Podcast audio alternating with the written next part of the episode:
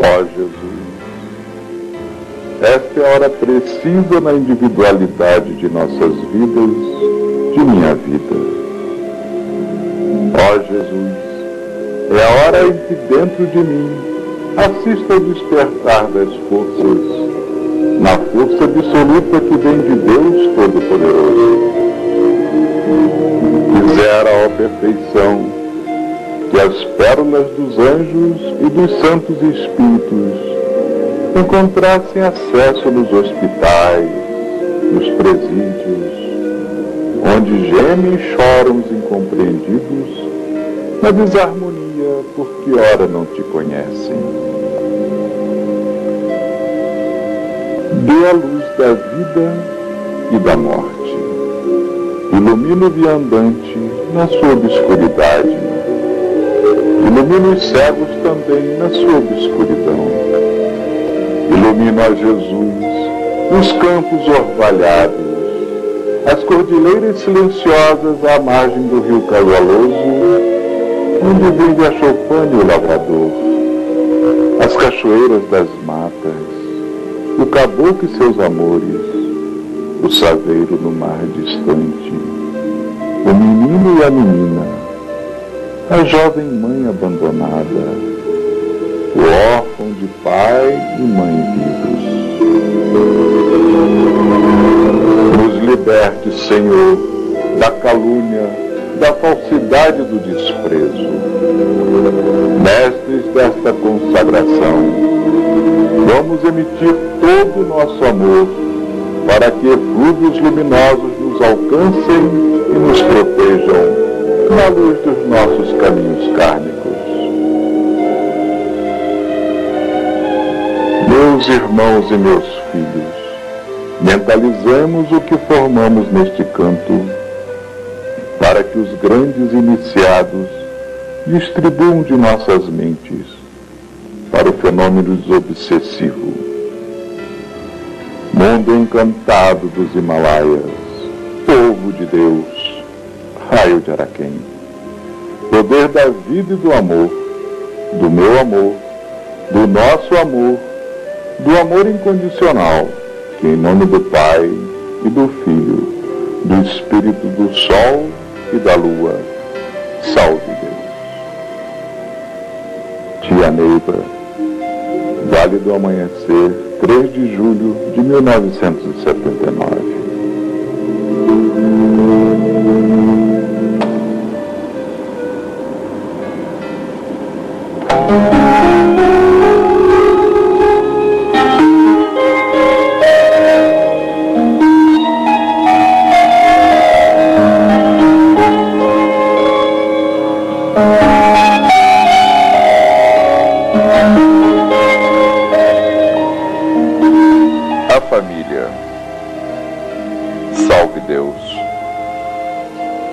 Conflitos de cada um de nós ocorrem em três campos bem distintos.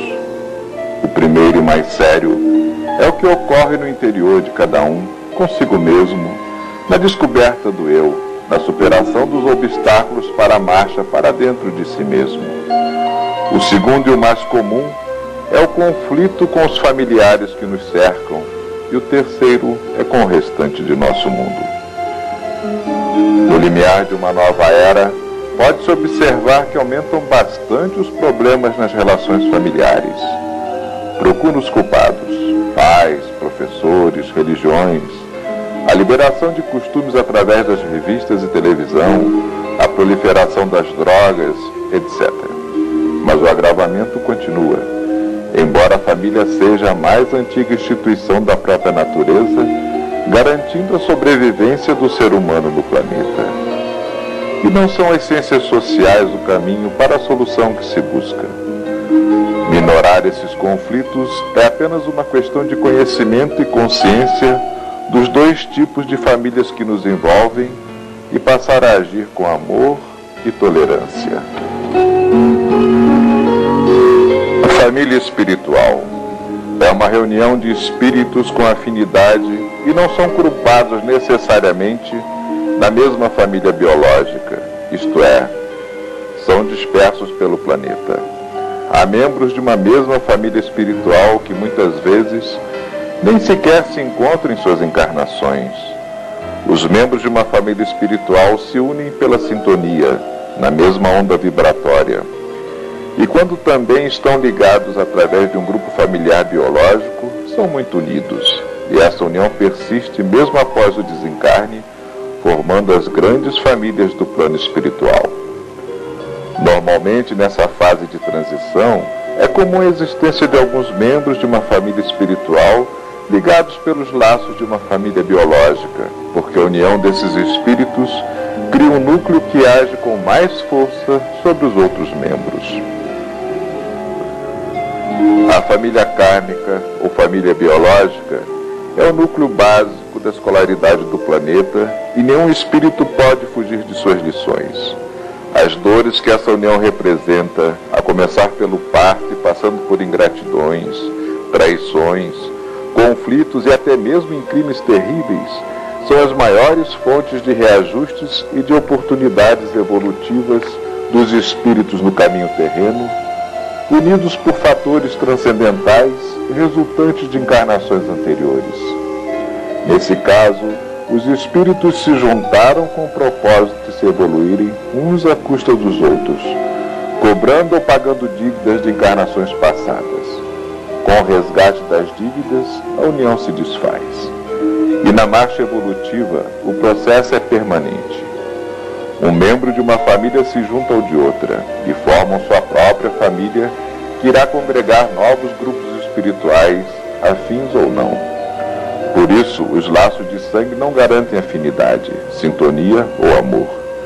Um pai e seu filho podem ser inimigos sanguinários. Não são raros casos de filhos que deixam seus pais no isolamento ou na miséria. Irmãos que não se suportam, tudo fruto do reajuste. Assim, o problema familiar deve ser olhado de modo abrangente, sem julgamento das ações cometidas. As lutas familiares, as dores, as doenças, fazem parte do processo evolutivo. Cada um percorre o seu caminho de acordo com sua consciência, sua sensibilidade. Quando se completa um reajuste, normalmente aquele membro se desliga da família biológica e segue sua jornada. Entende-se por isso que o casamento, o princípio da família biológica, envolva tantos problemas. O cônjuge cobra do outro e tem nos filhos outros cobradores, na maioria das vezes. Daí o profundo exame de consciência que deve ser feito antes de haver uma separação do casal. A agressão, o ódio, a intolerância em todos os casos são frutos de árvores plantadas no passado. O abandono puro e simples pode aparentemente resolver um problema imediato e angustiante, mas certamente aumentará o débito, irá provocar dores e angústias maiores mais adiante àquele que agiu impensadamente. Segundo Marcos em seu Evangelho, há uma indicação da união harmônica, baseada na sintonia da fé. E Jesus, olhando em torno para os que estavam sentados em roda, disse: Eis minha mãe e meus irmãos, pois quem fizer a vontade de Deus, esse é meu irmão, irmã e mãe. Isso compreende aqueles oprimidos pela família kármica. Eles devem cumprir a vontade de Deus para ingressarem na grande família espiritual crística. Salve Deus. Primeira Dharmoshito Dinar, 18 de janeiro de 1986.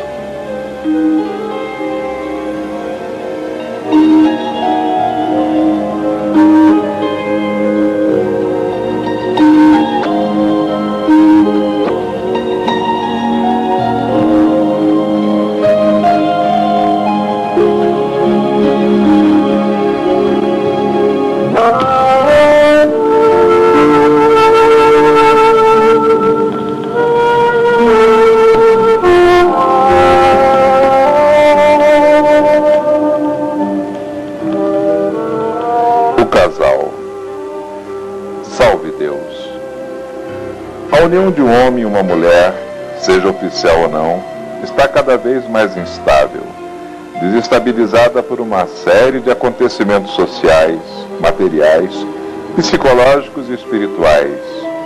Os fatores de ordem material e psicológica são muitos e normalmente acabam em sua maioria por atingir o aspecto espiritual da ligação, determinando graves desastres, propiciando a perda da oportunidade que aquele espírito teve ao reencarnar e gerando novos compromissos, resultados da lei de causa e efeito.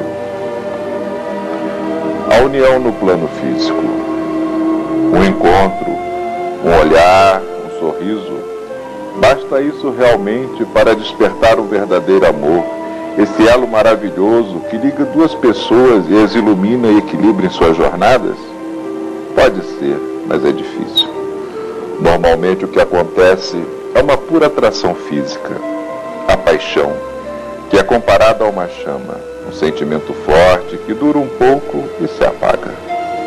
Outro fator de ligação no campo físico é o interesse material, ou seja, um homem ou uma mulher de boa posição social passa a ser desejado por uma pessoa pelas condições de luxo e conforto que lhe pode proporcionar.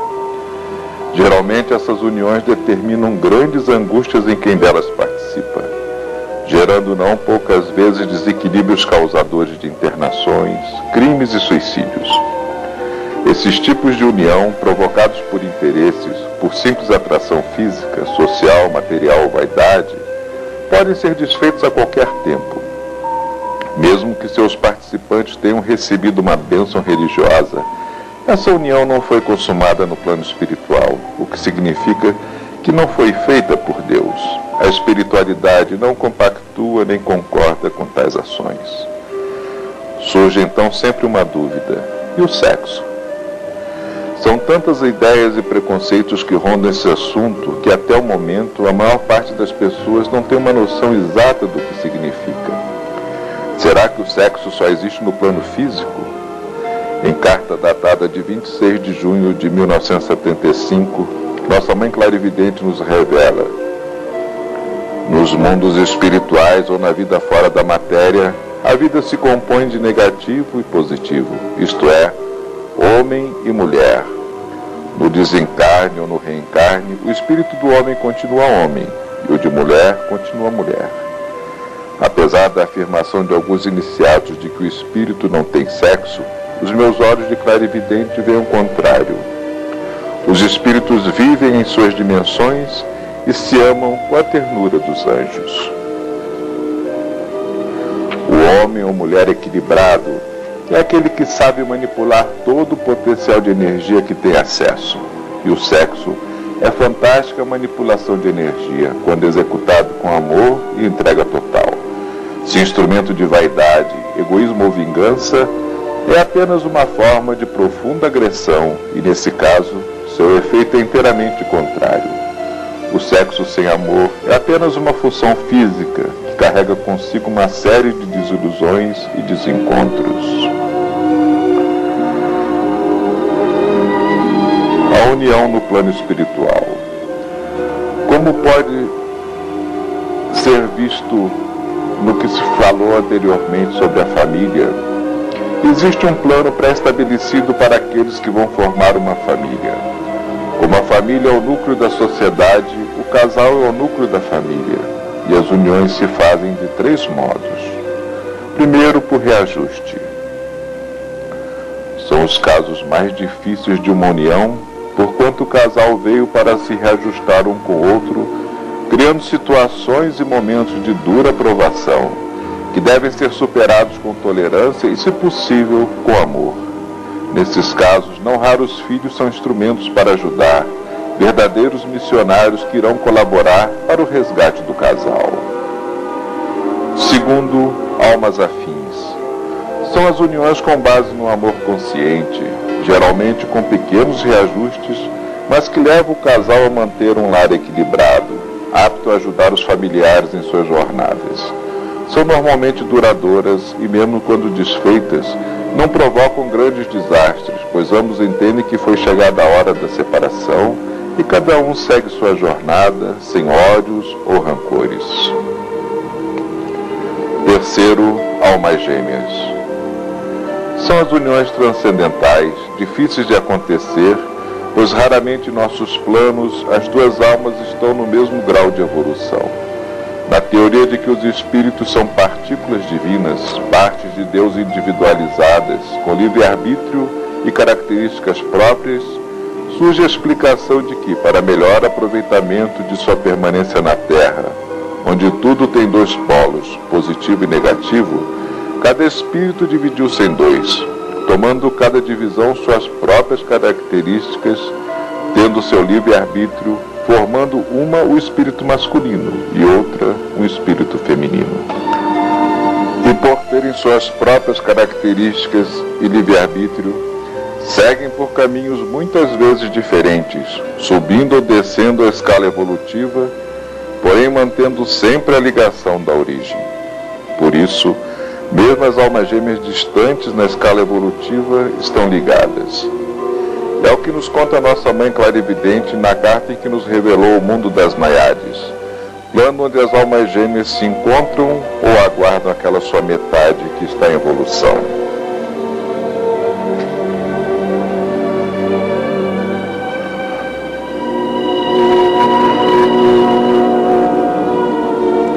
Neiva, ouvi alguém dizer, a atmosfera material está te roubando a paz. O sol diminui a duração da vida, desde o nascimento até se pôr.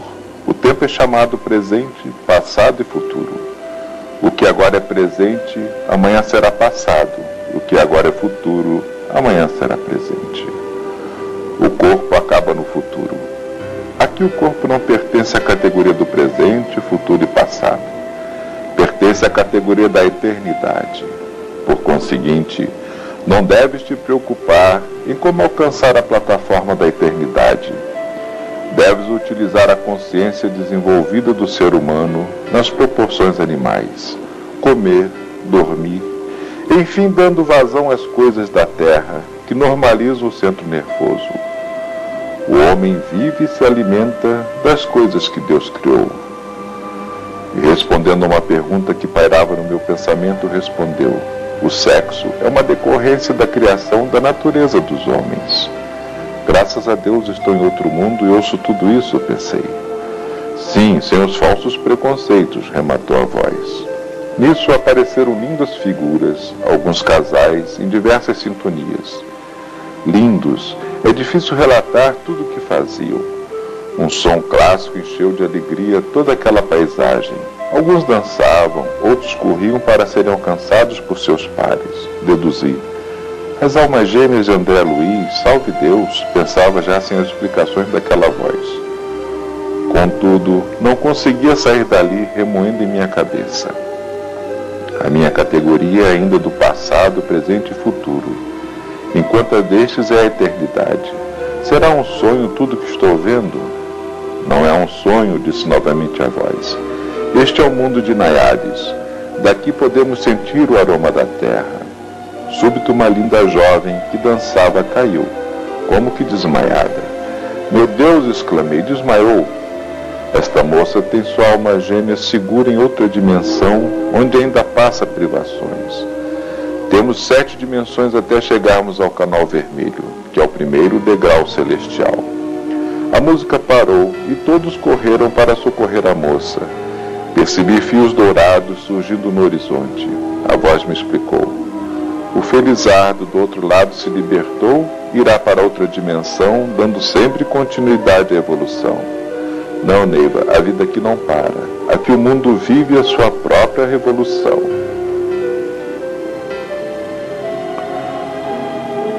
Quaisquer que sejam os tipos de encarnação que ambos estejam vivendo, sempre sentem imensa saudade um do outro e a sensação de estarem completos. E não raro, duas almas gêmeas se encontram numa mesma encarnação em posições difíceis, pois estão ligadas a outros espíritos, e o amor, o sentimento que as une é tão elevado que conseguem superar a grande atração entre si para não falhar na missão que pediram a Deus. Esperam com amor e equilíbrio até que chegue o momento de sua união. Sabem que não podem construir a felicidade sobre a infelicidade dos outros. Possui a grande consciência da união em Deus.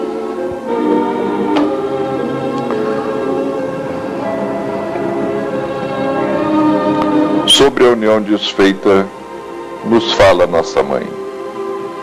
Meu filho Jaguar, no mundo dos espíritos, onde as visões se encontram sem paixões, sem teorias, há uma só filosofia: ser ou não ser. É o que acontece, meu filho, quando chegamos à nossa realidade. Renunciamos às paixões, nos libertamos dos falsos preconceitos. Sim, o que, chama, que chamamos de preconceito é quando, num ato impensado, ou mesmo jogado pelas forças de nossos destinos kármicos, agimos fora da lei que impera a moral social. Referimos os sentimentos que pensam possuir aqueles que estão seguros pelo orgulho, arraigados em um quadro obsessivo e que não sabe analisar ou não sabe amar ao próximo como a si mesmo. Filho, quando te apegares a alguém, não te iludas e não iludas a ninguém, sentindo-te mortal para anular a personalidade, pensando ter ou ser um amigo eterno. Lembra-te da escada fatal da evolução. O teu amigo ou o teu amor poderá se evoluir primeiro. Quando Deus te colocar diante de um grande amigo ou de um grande amor, procura sempre acompanhá-lo para não o perder de vista. O homem só se liga a outro, como amigo e como irmão, quando descende de uma só evolução.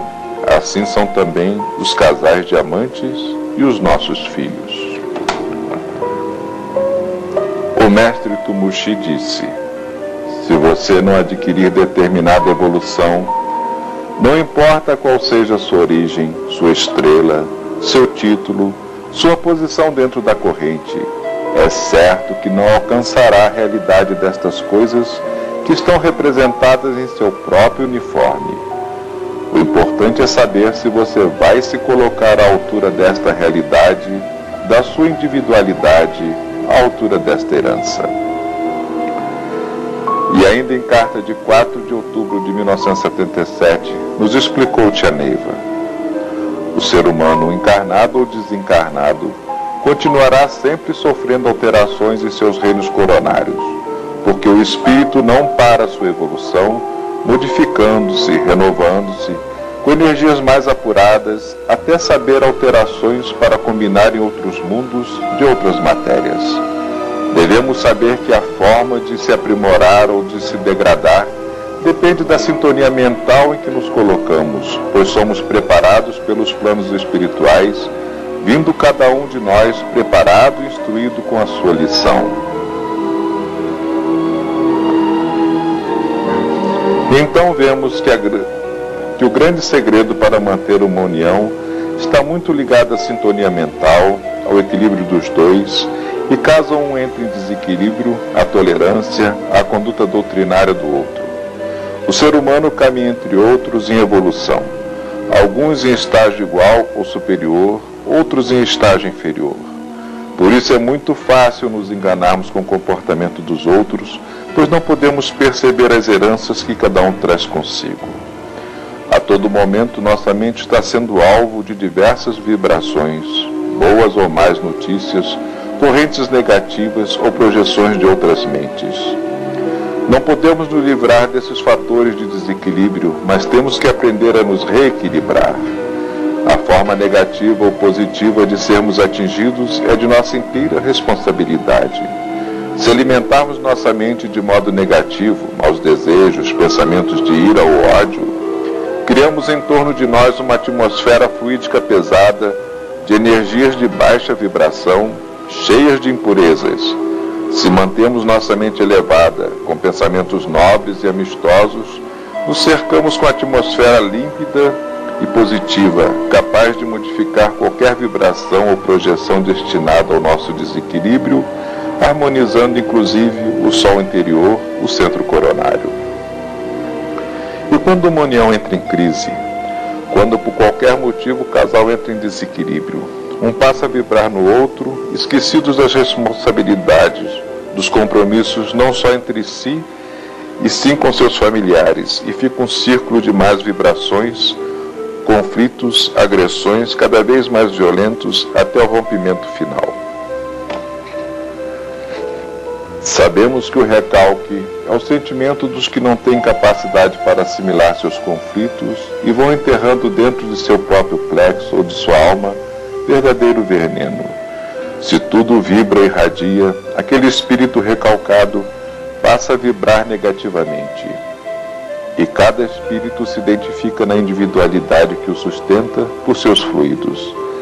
Assim, o recalcado passa a desequilibrar seu lar, sua família, seu trabalho, enfim, onde estiver.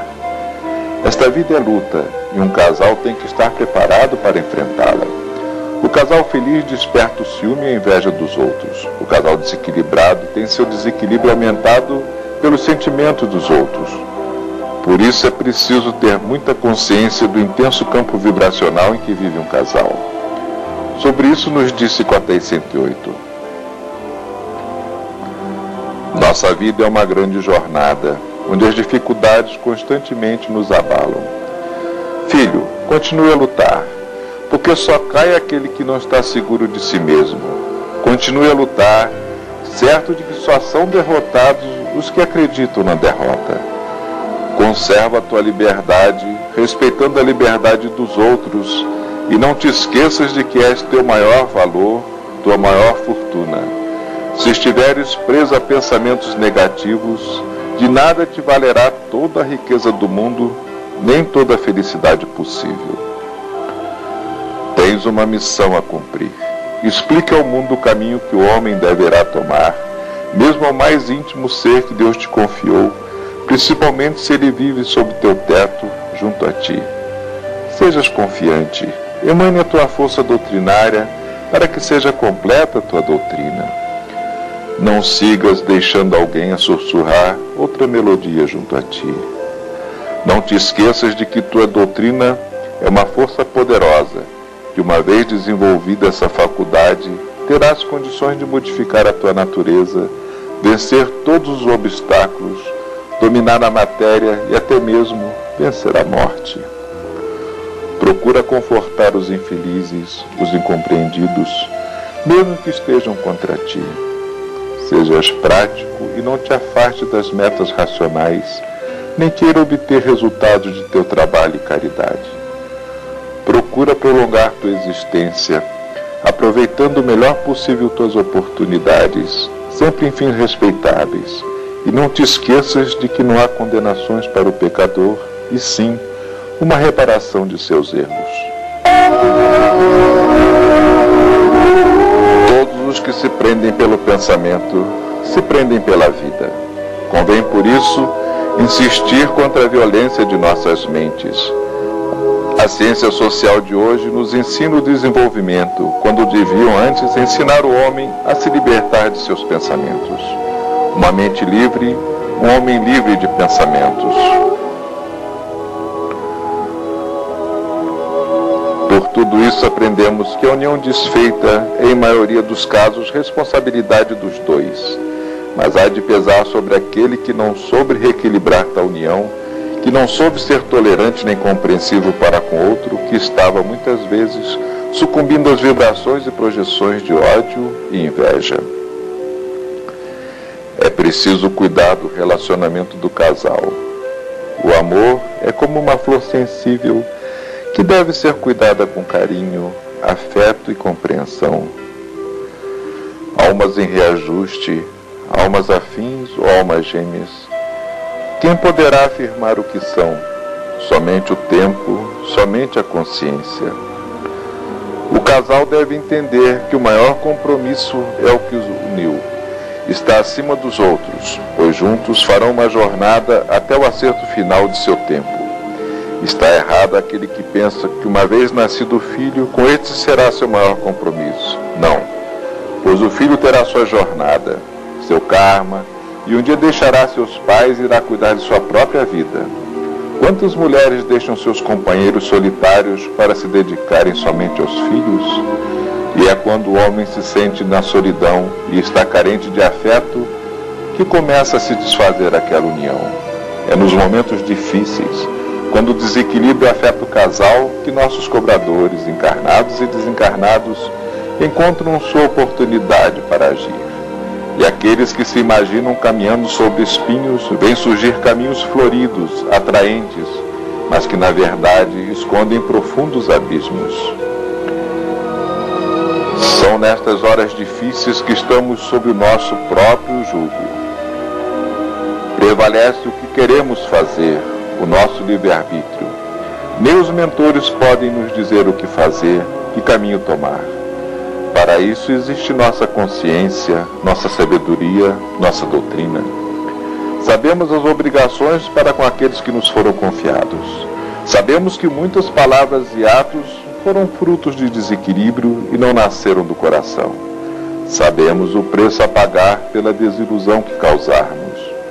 Se apesar de todo um profundo exame de consciência chegarmos à conclusão de que vale a pena mudar nosso caminho, então temos que aguentar as consequências.